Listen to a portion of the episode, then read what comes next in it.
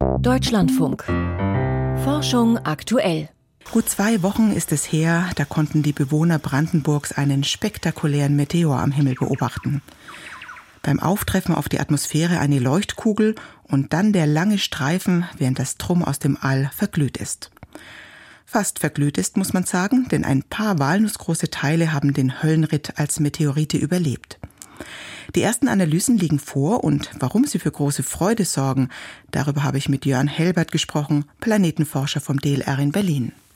Also erstmal war es eine ganz spannende Sache, weil der Asteroid ist tatsächlich beobachtet worden, bevor er in die Atmosphäre eingetreten ist, von ungarischen Kollegen, die ihn entdeckt haben und damit im Prinzip das Warnnetz aktiviert haben für einen bevorstehenden Einschlag. Jetzt mit einem 1 Meter Objekt war der Einschlag nicht wirklich gefährlich, aber es hat halt gezeigt, dass dieses Warnnetz funktioniert.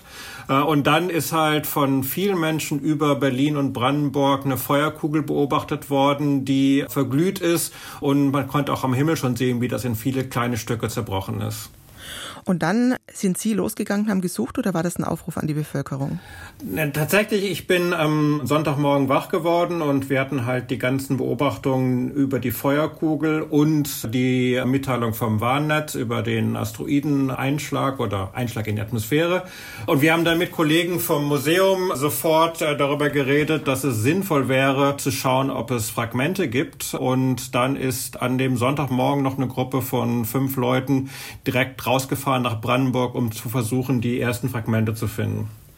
Und Sie haben tatsächlich was gefunden. 20 Meteorite sind inzwischen in der Sammlung im Berliner Naturkundemuseum.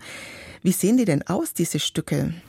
Äh, das ist ganz spannend. Äh, die sehen tatsächlich gar nicht so aus, wie man sich Meteorit vorstellt. Und das hat auch die Suche ein bisschen schwierig gemacht, weil was wir erwartet haben, ist ein relativ dunkler, schwarzer, verbrannter Stein.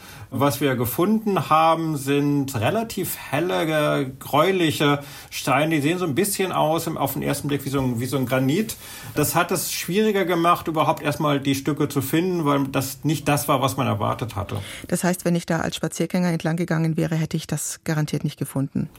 Unwahrscheinlich zumindest. Äh, also auch für uns war es halt schwierig und es hat, ähm, oder was es möglich gemacht hat, ist, dass es eben, dass man den Feuerball beobachten konnte und aus der Bahn des Feuerballs am Himmel und den Windmodellen zumindest grob einschätzen konnte, in welcher Region man suchen musste. Und dann, sobald halt das erste Stück gefunden war, war dann klar, okay, das ist, was wir suchen. Und dann wurde es einfacher. Nicht einfach, aber zumindest einfacher.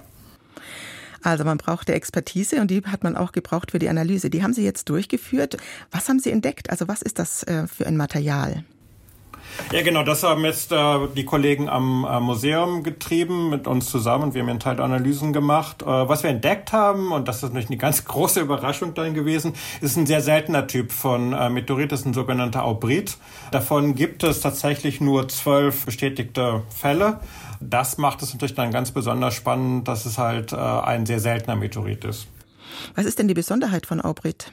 Die Besonderheit ist, dass ein Aubrit ähm, sehr eisenarm ist, sehr reich in, in diesen hellen mineralen Feldspäten ist. Insgesamt unterscheidet man ja zwischen bei Meteoriten zwischen Meteoriten halt den klassischen kohligen, diesen schwarzen, die halt Überbleibsel sind von, von der frühen Phase des Sonnensystems und den Akondriten. Das sind Materialien, die waren mal im Körper eingebaut, in, in, einem, äh, in einem Asteroiden, der hinreichend groß war, dass er sich schon die Materialien getrennt haben und der dann zerbrochen ist. Äh, das heißt also, was wir hier haben, ist ein Bruchstück von einem größeren Körper, der irgendwann in der Geschichte des Sonnensystems zerbrochen ist und dann halt die Bruchstücke auf die Erde gefallen sind. In Ihrer Pressemitteilung schreiben Sie, dass Ihnen das jetzt dabei hilft, den Merkur zu erforschen.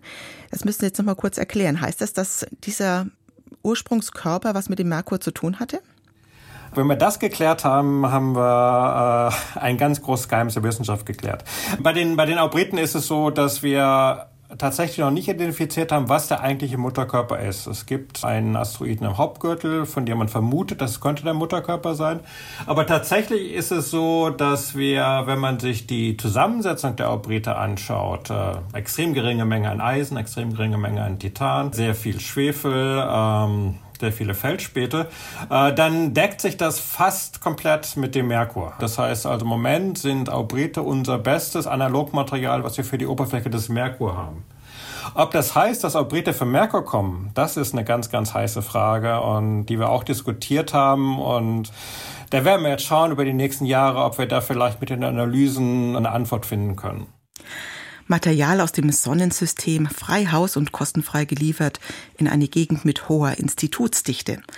Was man dort damit anfängt, hat Jörn Helbert erklärt, Leiter der planetaren Labore am Deutschen Zentrum für Luft- und Raumfahrt in Berlin.